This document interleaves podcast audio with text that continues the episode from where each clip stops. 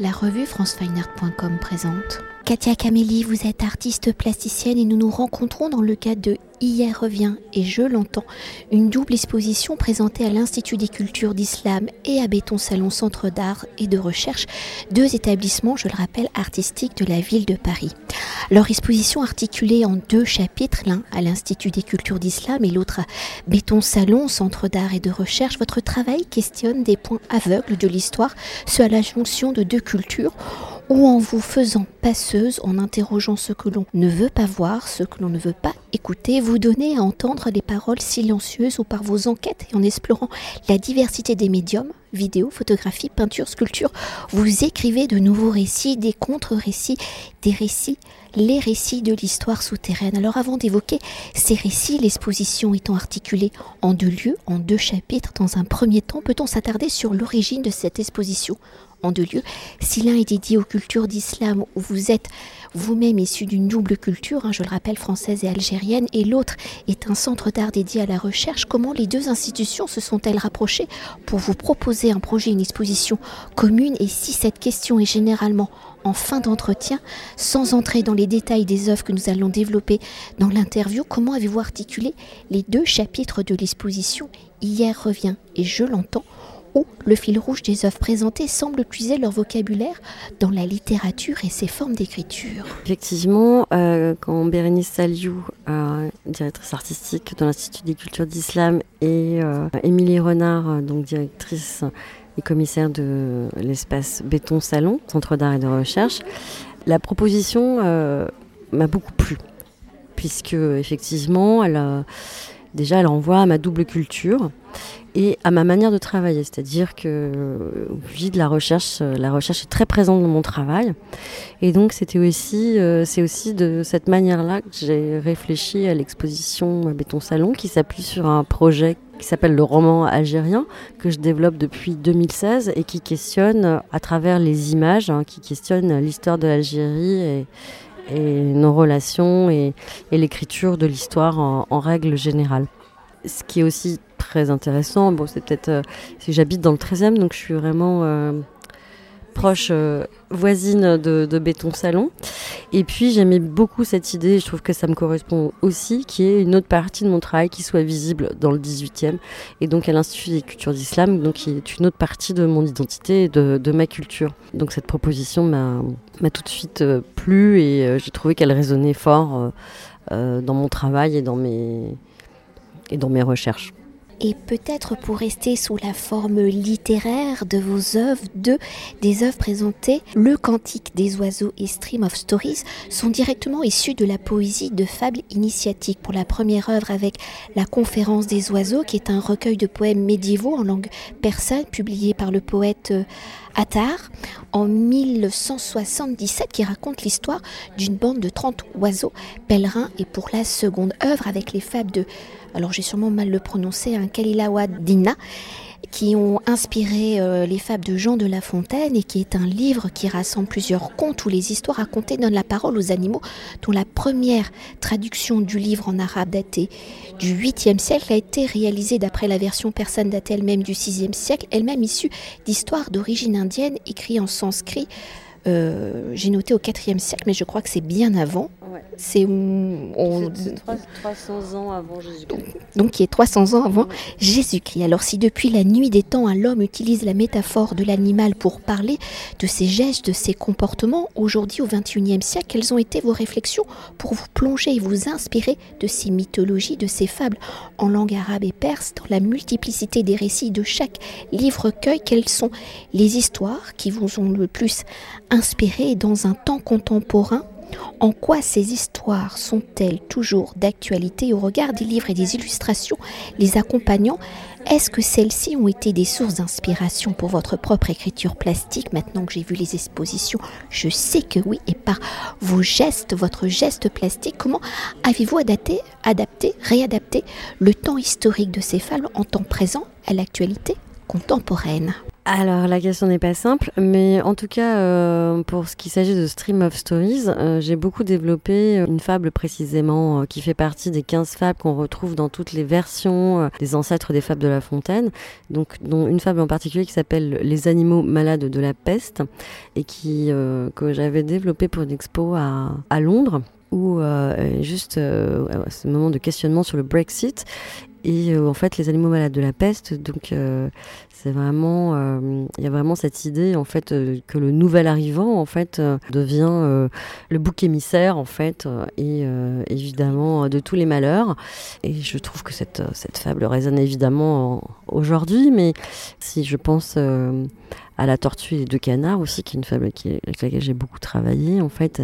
Et cette idée euh, de, de, se soutenir ou de, de garder en fait, euh, d'avoir à terre parfois ses positionnements pour mieux régner en fait, c'est aussi des choses qui sont totalement d'actualité. Donc, euh, donc ces fables, elles résonnent toujours euh, aujourd'hui. Euh, ça dépend de l'interprétation qu'on en fait, de la, lecture et de quelle manière en fait on arrive à leur donner encore corps aujourd'hui. Alors après, moi, je les, je traduis de différentes manières, en film, en, dans, des collages d'iconographie qui, questionnent beaucoup la question de, l'original et de la copie. Qu'est-ce qui nous vient de cette idée d'original en fait? Qu'est-ce qui quelle manière en fait la copie circule. Et puis euh, je donne à voir aussi l'historicité euh, à travers des films. Et puis aussi euh, un travail sur papier de sérigraphie qui est plus sur l'intertextualité de ces fables et puis une nouvelle œuvre euh, qui est euh, un collage euh, aussi assez monumental qui a été réalisé avec une jeune tofteuse qui s'appelle Manon Davier. En fait, c'est une grande tapisserie en fait faite à la main, mais avec un outil un peu mécanique qui nous permet d'aller plus rapidement et qui représente aussi qui était la représentation qui est un collage en fait de, différentes fables. La gazelle, la colombe, le rat, la tortue et le chasseur. Qui est une fable qui est peut-être un peu moins connue, mais c'est une histoire d'amitié en fait, et comment en fait euh, finalement ces ces animaux euh, qui veulent échapper euh, au filet du chasseur en fait vont s'entraider en fait et vont contre toute attente en fait échapper euh, voilà, au fil du chasseur. Et puis, on, donc à l'Institut des cultures d'islam, on va aussi retrouver ce, travail que j'ai entamé, euh, qui est plus récent, hein, qui est une nouvelle, euh, un nouvel opus, on va dire, dans mon travail, sur le cantique des oiseaux, ou aussi conférence des oiseaux, ça dépend des traductions. Et donc euh, là littéralement l'idée était de faire chanter la terre. Et donc en fait je présente une série euh, de neuf sculptures qui sont euh, en fait des céramiques musicales qui reprennent la forme des oiseaux en fait qu'on peut retrouver dans un chapitre un peu spécifique de, de, l'œuvre d'Attar qui se prénomme la Réunion des oiseaux et qui, va, qui vont être conduites par la huppe euh, qui va, les, qui va leur, euh, leur proposer de, de, de, rencontrer le royaume des oiseaux, euh, mais il va falloir qu'ils fassent une sorte de grand voyage initiatique et qu'ils aillent au-delà d'eux-mêmes. Ce que, ce que j'ai un peu fait aussi à travers ce projet, car je, je, je, je n'avais jamais fait de, de terre auparavant. Et puis on va y voir aussi des aquarelles, qui est vraiment pas le médium en fait que j'utilise, enfin, pour lequel on me connaît, on va dire. Une aquarelle géante en fait, qui est une sorte de grande fresque donc euh, là, j'ai carrément, appliqué de l'aquarelle directement sur le mur et puis aussi un, film qui a été réalisé avec, euh, en partenariat avec le conservatoire du 18e et euh, des jeunes flûtistes et, avec lesquels j'ai tourné dans, dans, le, dans le territoire de la Goutte d'Or. On va rebondir pour continuer d'évoquer ces fables à travers vos œuvres au fil de l'histoire. Ces fables ont traversé, on vient de l'évoquer, hein, les époques et les cultures, ou de l'Inde à l'Occident en passant par l'Orient, se réadaptant à chaque fois au territoire qui les accueillait. Alors en étant présenté justement à l'Institut des cultures d'islam, le Cantique des oiseaux et Street of Stories, des œuvres déjà existantes, sont ici présentées avec de nouveaux chapitres, des chapitres créés en collaboration avec des acteurs justement du territoire de l'institution. Alors pouvez-vous nous dire quelques mots sur la création de ces nouveaux chapitres, comment ces chapitres font-ils augmenter les œuvres initiales? Et par ces nouveaux chapitres, ces augmentations, est-ce pour vous aussi une manière de continuer l'histoire, l'universalisme de ces fables qui vous ont inspiré de ces fables venues de territoires et de temps anciens et de vous inscrire ainsi dans un geste de la transmission. Oui, effectivement, de toute façon, tout mon travail participe à ce geste de la transmission, de laisser voir, laisser comprendre, laisser entendre particulièrement avec Stream of Stories, vraiment en fait, qui a été un peu euh, dans la découverte en fait euh, de cette historicité en fait des fables de, de ces monuments de la, culture, française en fait et de savoir qu'en fait et d'ailleurs La Fontaine ne s'en cache pas puisqu'il remercie le sage indien Pilpay d'avoir nourri le reste de ses fables. Mais de, me dire qu'en fait quand j'ai appris les fables de La Fontaine que je les ai évidemment euh, répétées sans, comprendre toutes les significations quand j'étais euh, jeune une jeune personne en fait euh, pourquoi en fait on nous a pas on nous a pas fait référence justement à cette à ses origines orientales en fait du travail de La Fontaine. Donc euh, voilà, en tout cas, il y a cette volonté euh, dans ce projet et de donner euh, différentes strates en fait de ce qui constitue notre culture et nos identités. Et alors pour évoquer l'autre chapitre de l'exposition Hier revient et je l'entends présenté donc ici à Béton Salon, centre d'art et de recherche où nous réalisons notre entretien qui s'organise autour du roman algérien. Nous avons déjà évoqué ce projet déjà au micro de France Fine Art lors de l'exposition CRP, Centre régional de la photographie des Hauts-de-France ou à partir donc de la mémoire des images, les trois chapitres du roman algérien sont une plongée dans l'histoire de l'Algérie sur ses différents chapitres, la période coloniale et le temps présent du post-colonialisme, où les chapitres 2 et 3 du roman algérien puissent son contenu dans les chapitres antérieurs, un contenu relu par Marie-Josée Monzin, philosophe française spécialiste de l'art et de l'image, née parce que c'est important quand même, en 1942 à Alger. Alors pouvez-vous revenir sur le protocole du roman algérien, de son point de départ, de la carte postale à ses relectures par Marie-Josée Monzin? Comment chaque chapitre se nourrit et s'augmente par le précédent oui, donc le, premier chapitre commence en fait euh, par euh, l'image d'un kiosque euh, à Alger, en fait, qui est un kiosque sauvage, donc qui est un kiosque très étrange puisqu'ils vendent des images et différentes typologies d'images. Donc il y a des reproductions photographiques, mais il y a surtout beaucoup de cartes postales anciennes de l'époque coloniale et puis euh, qui sont donc mêlés à, des figures euh, politiques euh, donc qui peuvent qui vont de Franz Fanon aux Black Panthers on va retrouver Che Guevara et puis au, milieu de tout ça on va retrouver d'autres figures politiques qui qui sont liées à l'Algérie comme Bouteflika ou Boumedienne et donc tout ça se mêle en fait sur ce petit kiosque et euh, un peu chaque matin, euh, Farouk, donc son propriétaire, en fait vient avec des boîtes d'images et il reconstruit euh, tous les matins une histoire de l'Algérie à travers ces images. Donc ce, lieu me permet de questionner des intellectuels algériens, mais aussi des passants, des jeunes étudiants en histoire, des chercheurs en histoire ou des historiens sur la relation que les Algériens ont à leur histoire et ont avec ces images qui constituent leur histoire le chapitre 2, lui, du coup, j'introduis Marie-Josée Monzin, donc cette grande philosophe des images, comme vous l'avez précisé, qui en fait nous donne une relecture, qui nous donne sa lecture du chapitre 1. Et puis dans la deuxième partie de ce chapitre 2, euh, donc c'est très intéressant puisque en tant que spectateur, on s'est fait une idée, on s'est fait une lecture du premier chapitre, et puis on est confronté à la lecture de Marie-Josée, donc on est obligé d'en refaire une troisième lecture. Et puis, dans la deuxième partie de ce chapitre 2, on va euh, retrouver Marie-Josée Monzin à son bureau, face à une tablette, et puis euh, je vais la mettre face à un concept qu'elle a développé, qu'elle nomme l'invue. Donc l'invue, ce serait toutes les images qui existeraient, mais qui n'auraient pas été données en, analyse euh, ou en commentaire et euh, qu'elle a développé dans un ouvrage qui s'appelle Images à suivre. Et donc là, je la mets face à euh, donc des images en vue et qui, qui auraient pu le rester puisque je la mets face à des roches et euh, des roches qui concernent tout le drapeau algérien et sa constitution et la manière en fait dont ce drapeau en fait nous apparaît comme l'image qui réunirait tout un peuple, ce qu'on a pu voir effectivement dans le dans le Irak et dans la révolution algérienne puisque la première image qu'on a vue c'est tous ces gens défilés dans Alger avec des drapeaux algériens et qu'on va retrouver dans le troisième chapitre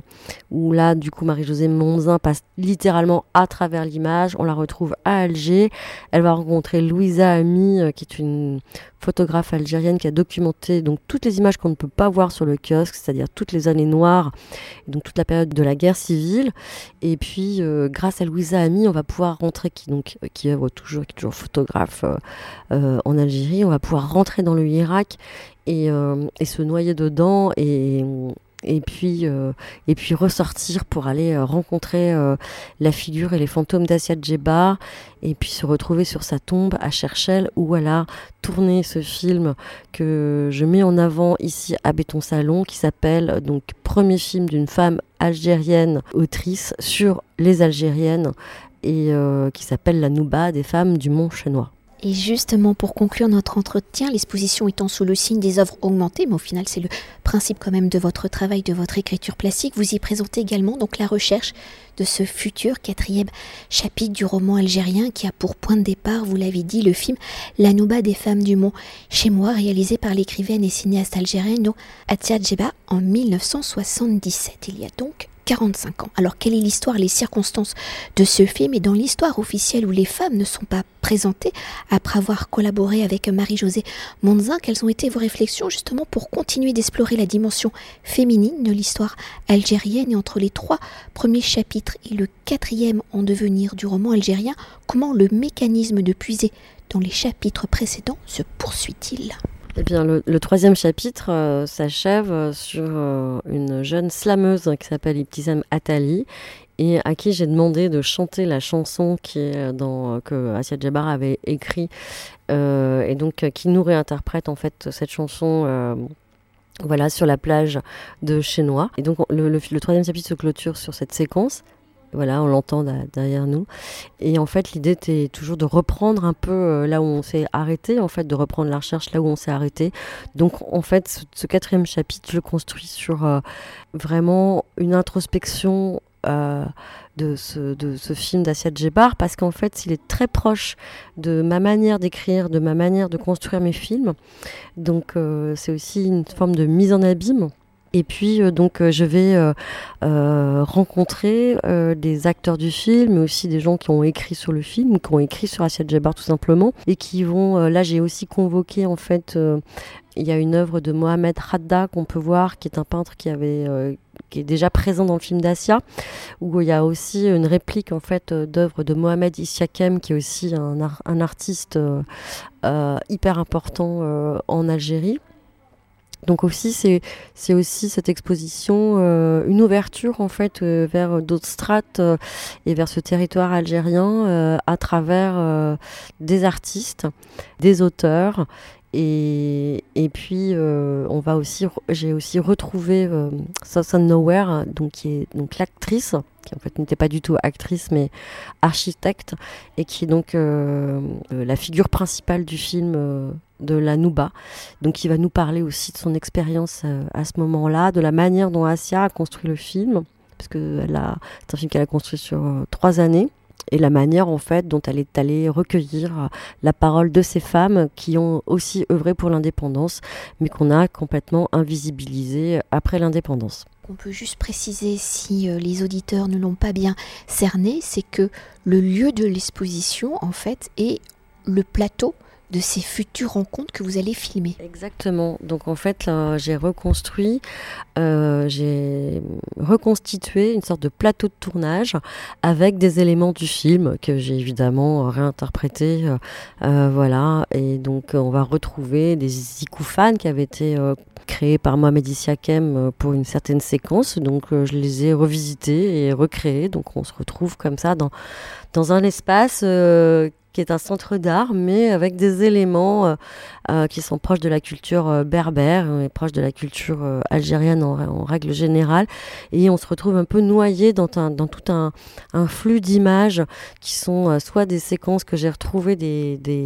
qui m'ont été prêtées par, par Sosan et qui font partie des archives personnelles d'Assiad Djebar.